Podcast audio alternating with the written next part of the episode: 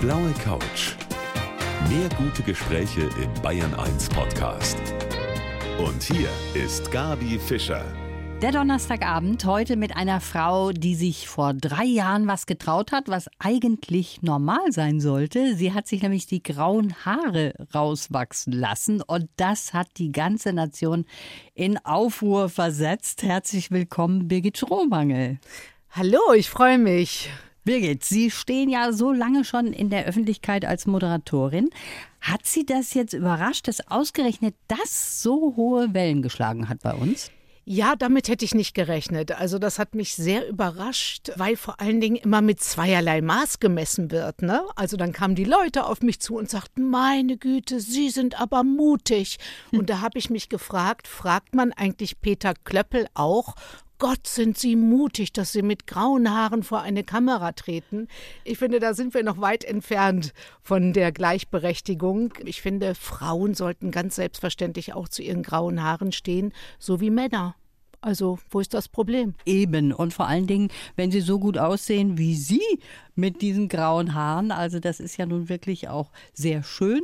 Deshalb sollten wir alle uns da vielleicht mal ein Beispiel nehmen und auch freimachen von irgendwelchen Vorurteilen. Sagen, Mensch, ich stehe dazu, zu dem Grau. Ne? Macht der Klöppel ja auch. Ja, also ich bin ja auch eitel, also wenn es mir jetzt nicht stehen würde, würde ich weiter färben. Aber ich finde, äh, ich glaube, das haben Männer auch in die Welt gesetzt. Ne? Ein, ein Mann mit grauen Haaren ist sexy, sieht super aus.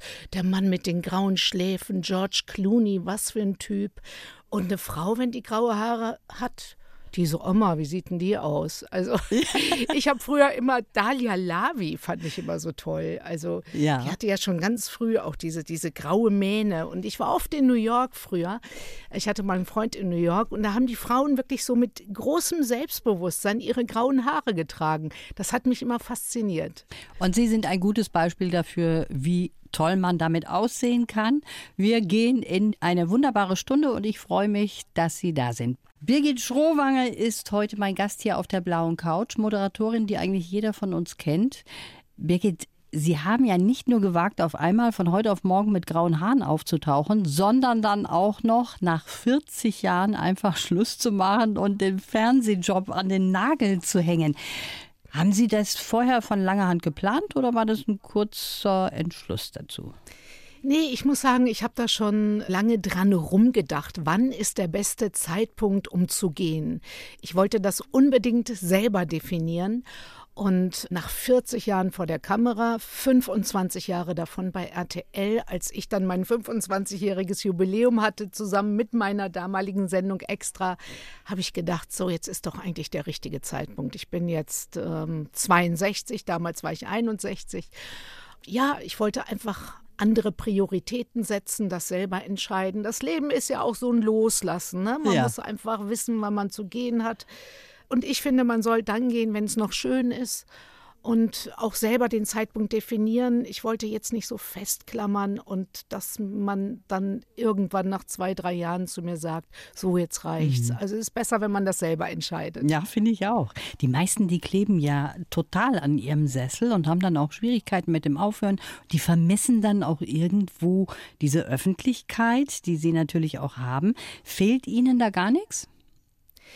Äh, nein, also ich arbeite ja immer noch für meinen Werbepartner Adler, mache ich viel. Ich mache Veranstaltungen, ich bin ehrenamtlich tätig und ich war so lange vor der Kamera, also natürlich erkennt man mich auch weiterhin, aber ich lege jetzt meinen Fokus mehr auch auf mein Privatleben. Ich lebe viel in der Schweiz, in einem kleinen Dorf, da kenne ich jede Kuh quasi mit Namen.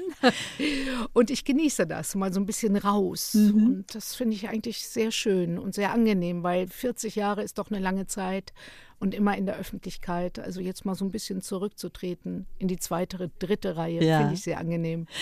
Sie sind ja ziemlich tough Ihren Weg gegangen, das kann man schon sagen. Jetzt angekommen irgendwo Sie selber kommen auch von einem Bauernhof, also da schließt sich dann auch wieder der Kreis. Ne? Zwei Geschwister.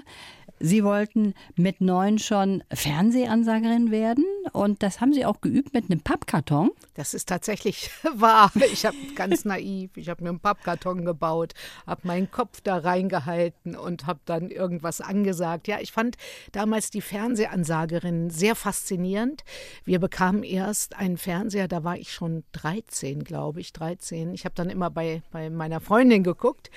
Und damals gab es ja keine taffen Journalistinnen, sondern die Frauen waren Ansagerinnen, Assistentinnen.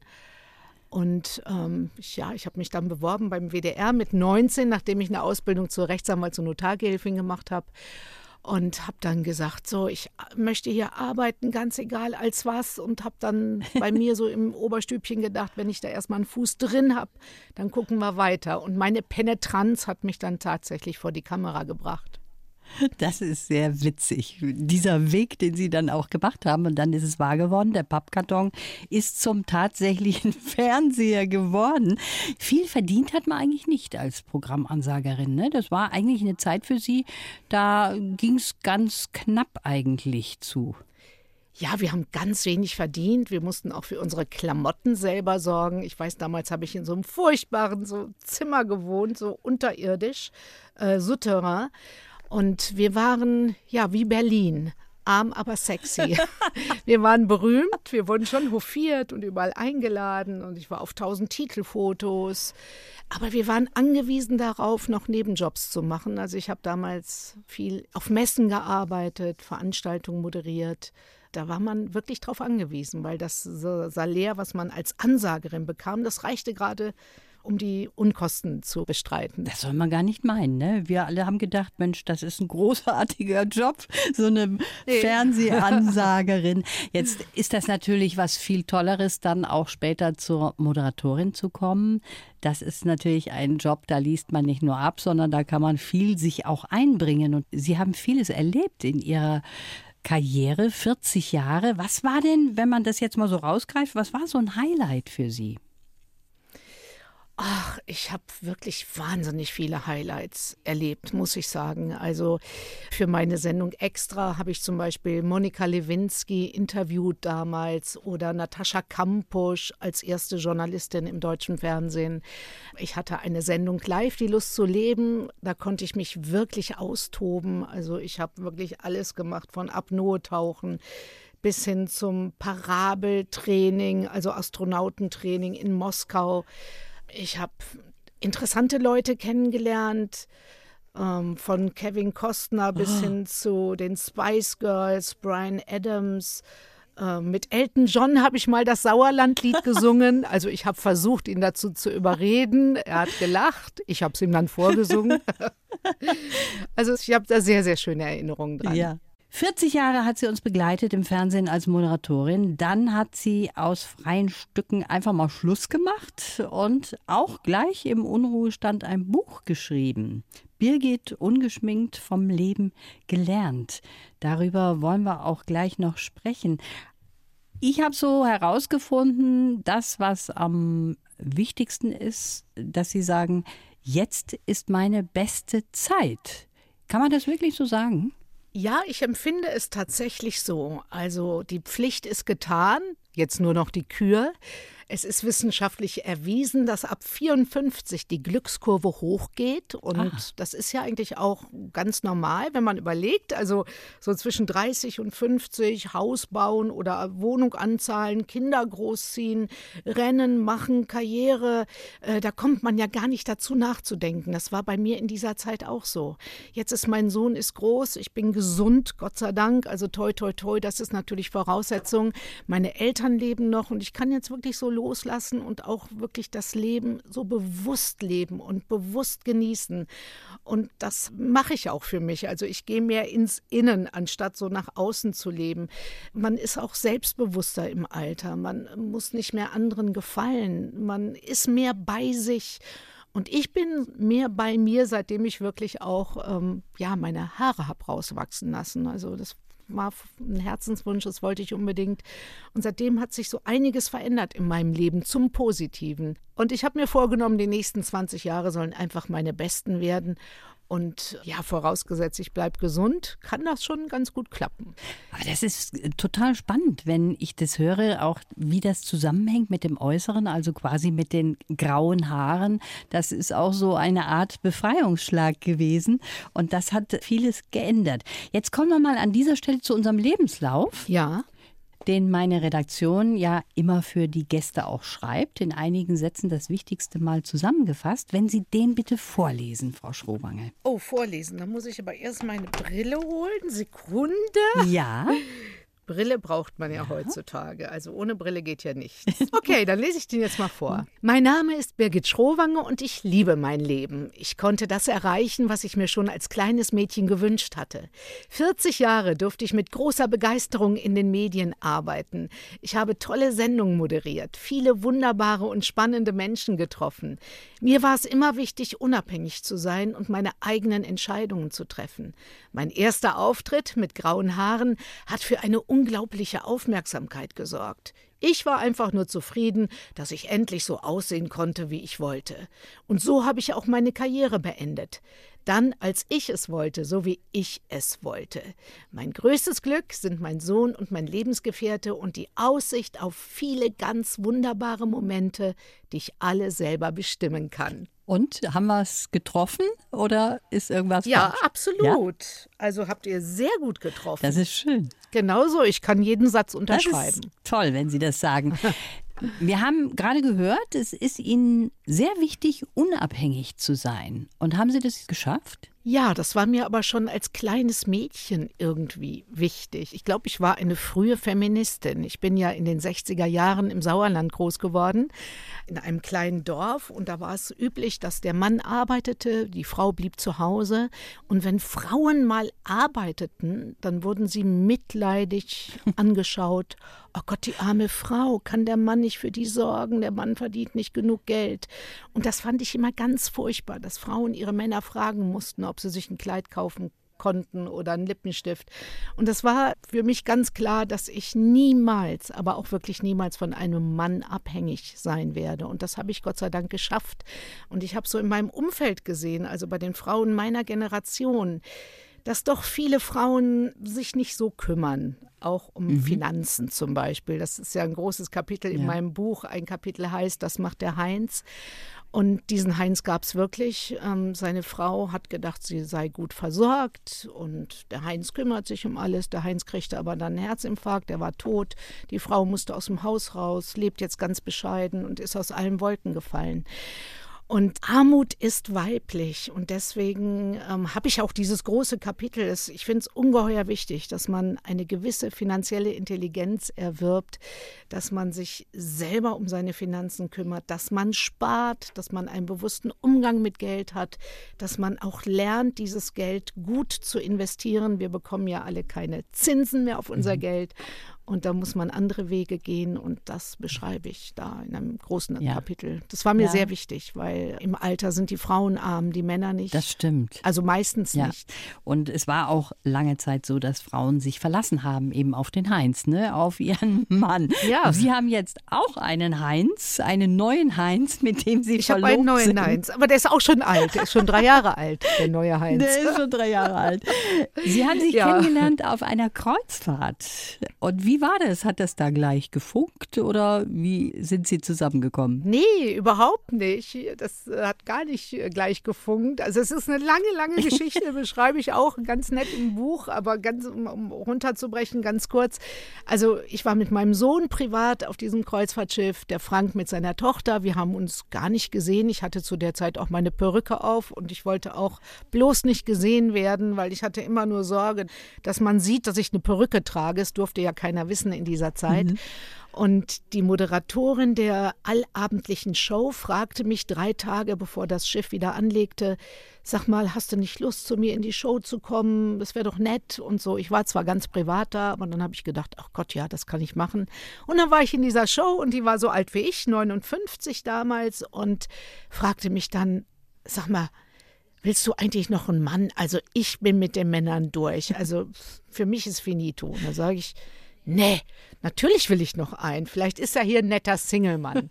In dem Moment gehen tatsächlich ein paar Arme hoch und sie holte dann den Frank auf die Bühne. Und ich dachte, um Gottes Willen, was ist das denn jetzt? Oh, ist der dünn, habe ich dann nur gedacht. So ein dünner, dünner Arm, der dann hochging. Dann sagte er, er ist aus der Schweiz und dann haben wir noch so ein paar Witze gerissen und so. Und ich war mit meinem besten Freund auf dem Schiff, mit meinem Sohn und meinem besten Freund. Und mein bester Freund, der Gerrit, sagte dann später zu mir, boah, der war doch nett, das wäre doch einer für dich. Und ich sage, nee, also der ist mir, nee, weiß ich nicht. Ich war irgendwie total total neben der Spur. Wir haben ihn dann gesucht auf dem Schiff, wir haben ihn nicht mehr gefunden. Wir haben uns dann durch Zufall, beziehungsweise der Gerrit hat ihn durch Zufall am Bahnhof getroffen und hat uns dann tatsächlich verkuppelt.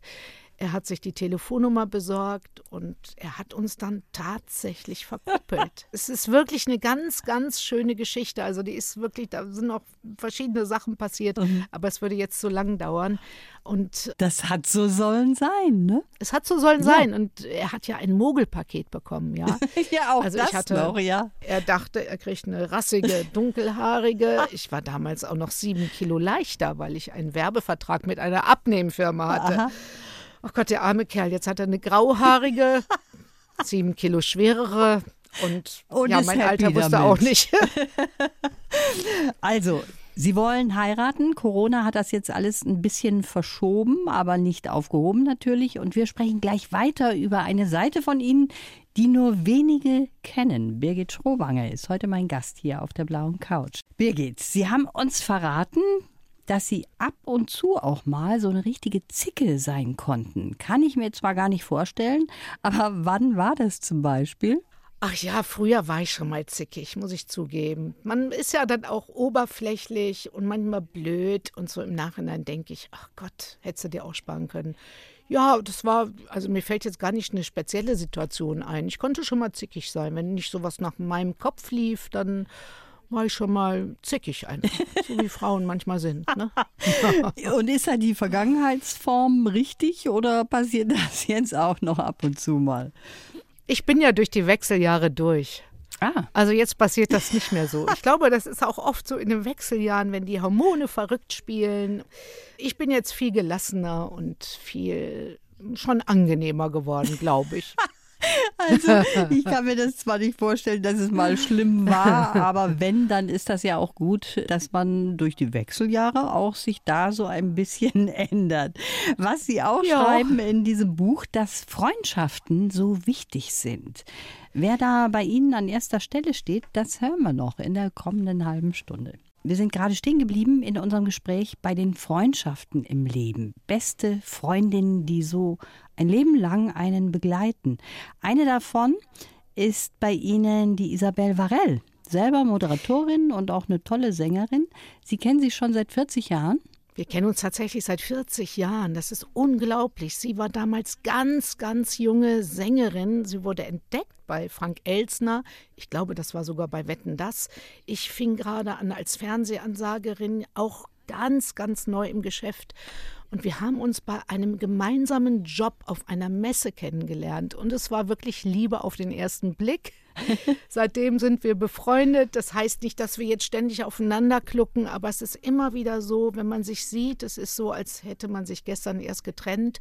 Wir haben uns auch schon gezofft, aber ich glaube, das gehört zu einer richtig wahren und ehrlichen Freundschaft auch dazu. Das andere sind doch dann eher Bekannte. Mhm. Ich denke mal, wenn man ein, zwei oder vielleicht auch drei gute Freunde hat, mit denen man ganz offen reden kann, dann ist das schon sehr viel wert. Und leider ist es ja so, dass Frauen, wenn sie dann irgendwie in einer Partnerschaft sind, also nicht alle Frauen, aber ich habe das so in meinem Umkreis ein bisschen beobachtet, dass sie dann diese wichtigen Freundschaften vernachlässigen. Ich habe immer gesagt, ja, Männer kommen und gehen, aber die beste Freundin bleibt. Also ich, die Isabella hat mit mir drei Trennungen durchgemacht, ich mit ihr auch einige. Ja. Und das ist schön, wenn man jemanden an der Seite hat, wo man sich nicht verstellen muss, wo man keine Rolle spielen muss, wo man einfach weiß, da ist absolutes Vertrauen. Ja, Und das das ist stimmt. äh, eine schöne Sache. Ich finde auch, Frauenfreundschaften sind total wichtig und was ganz Besonderes auch, finde ich. Und die Isabelle Varell, die hat sie auch immer wieder genötigt, mal zu singen. Ne? Ich habe gehört, in Paris, in der Bahn, in New York, da wurde sogar ein Hut aufgestellt zum Sammeln. Wie war das? Das war ein bisschen umgekehrt. Da habe ich sie immer genötigt Ah. zu singen. Also wirklich in Paris, in der Metro, dann hat sie gesungen. Also in New York, was haben wir schon für einen Spaß gehabt? Und die äh, lustigste Geschichte, die schreibe ich auch im Buch. Wir haben halt zusammen ein Hammam besucht in Istanbul. Und sie wollte unbedingt in einen Original-Hammam. Ich bin ja eher so die Wellness-Fraktion.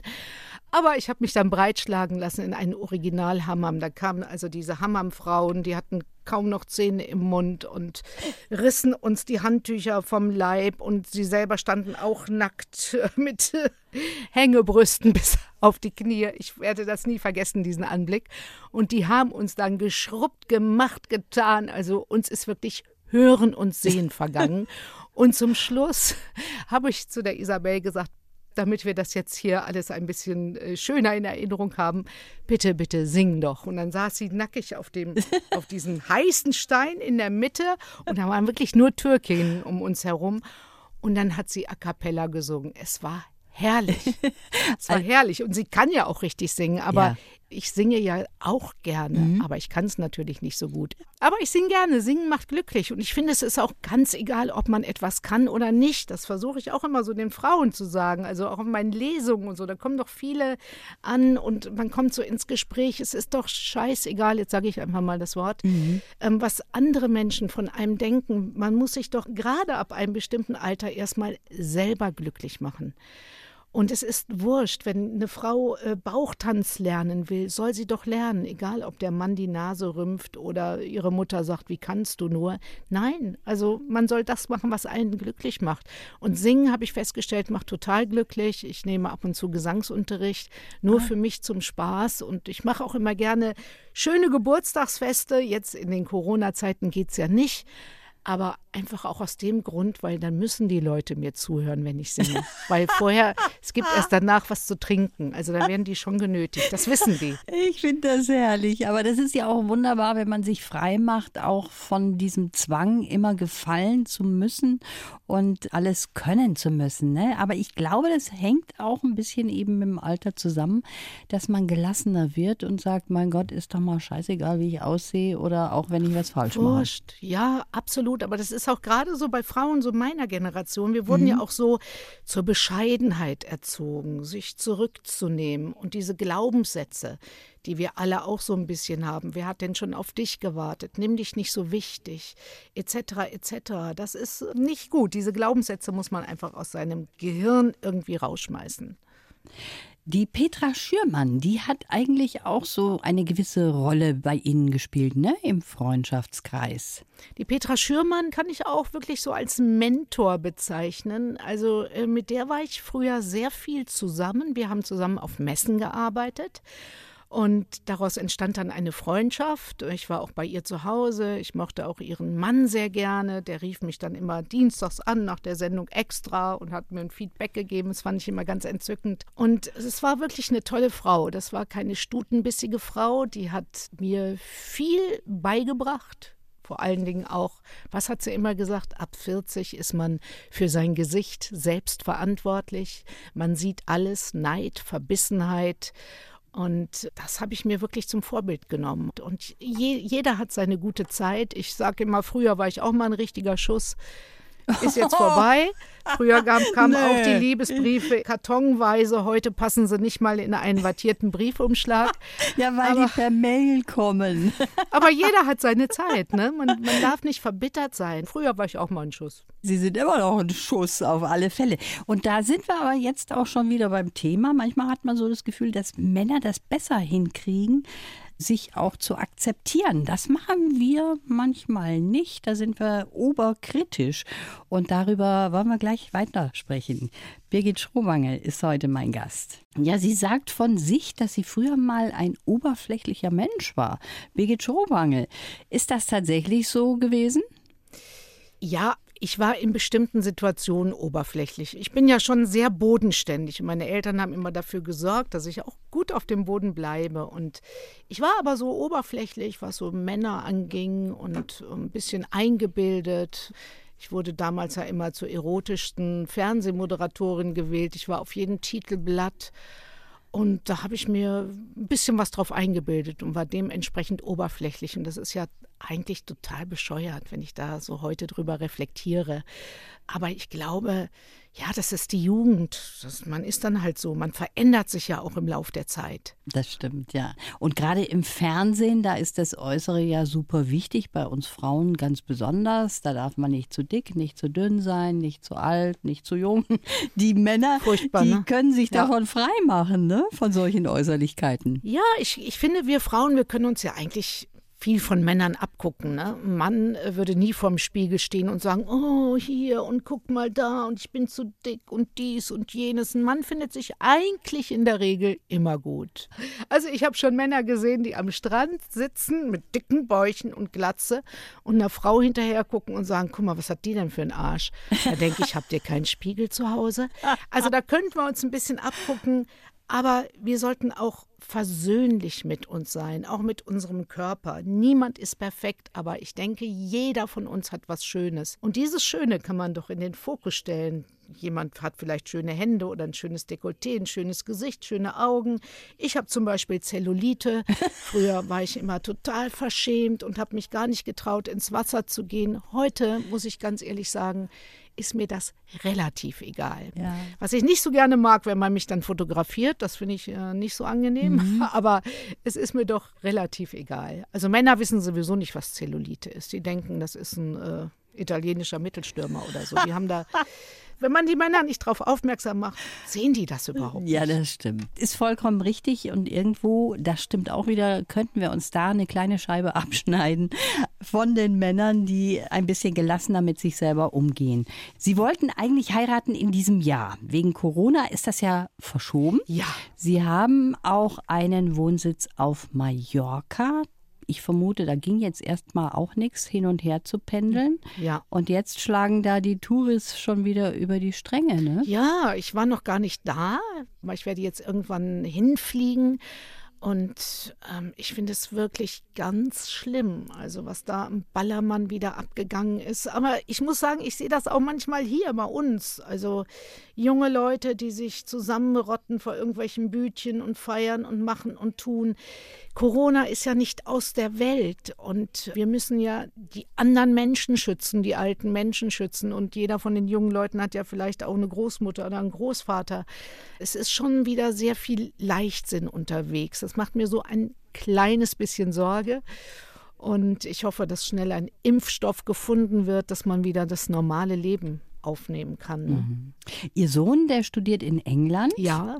Pendelt der eigentlich auch hin und her dann jetzt? Mein Sohn ist im Moment bei seinem Papa in den Ferien. Mhm. Markus Lanz. Genau, er war jetzt ein paar Wochen bei mir und jetzt ist er bei seinem Papa und dann kommt er wieder zurück nach Köln. Also Köln ist so unsere Homebase. Und dann wird er voraussichtlich irgendwann Mitte, Ende September wieder nach England gehen. Das mhm. steht aber noch gar nicht so fest, wie das wird mit der Uni, ob die dann doch wieder mehr per Zoom, keine Ahnung, unterrichten. Das wird sich jetzt alles herausstellen. Mhm. Aber der fühlt sich sehr wohl in England und war da schon die letzten beiden Jahre im Internat, hat da sein Abitur gemacht und studiert dort IT in Southampton, kleine süße Stadt. Und da ist er auch der Laurin und wird überhaupt nicht auf seine Eltern angesprochen und das tut ihm gut. Ja, das kann ich mir vorstellen. Sie zwei sind ja ein super gutes Team. Was sind Sie für eine Mama? Waren Sie auch mal streng so in Ihrer Laufbahn als Mutter? Also ich war schon streng, ja. Ich war streng. Ich bin keine Gluckenmutter. Und ich habe meinem Sohn früh Selbstständigkeit beigebracht und ihm auch etwas zugemutet. Er hat hier in Köln die englische Schule besucht und ich habe ihn auch mal hingefahren und abgeholt, aber in der Regel ist er selber dort mit Bus und Bahn hingefahren. Es hat eine Stunde gedauert und er hat sich dann auch oft beschwert bei mir, alle anderen werden gebracht. Und ich finde aber, man muss Kindern auch das wahre Leben beibringen. Er wurde mhm. dann auch schon mal abgezogen in der Straßenbahn und hat nicht so angenehme Situationen erlebt. Aber gerade daran wachsen ja die Kinder und lernen die Kinder. Ich finde heutzutage die sogenannten Helikoptereltern oder sogar Rasenmähereltern, die jeden kleinen Stein äh, wegräumen, das wird sich ja später bitterlich rächen. Also man muss ja Kinder stark machen fürs Leben. Ja. Und ähm, er hat auch selber gekocht und er kann Waschmaschine bedienen und das kann er alles. Das ist gut, finde ich. Also hat keine Extrawurst bekommen. Nein, überhaupt nicht. Jetzt sind wir schon am Ende angekommen von unserer Sendung. Mit grauen Haaren haben wir das begonnen und damit wollen wir auch aufhören.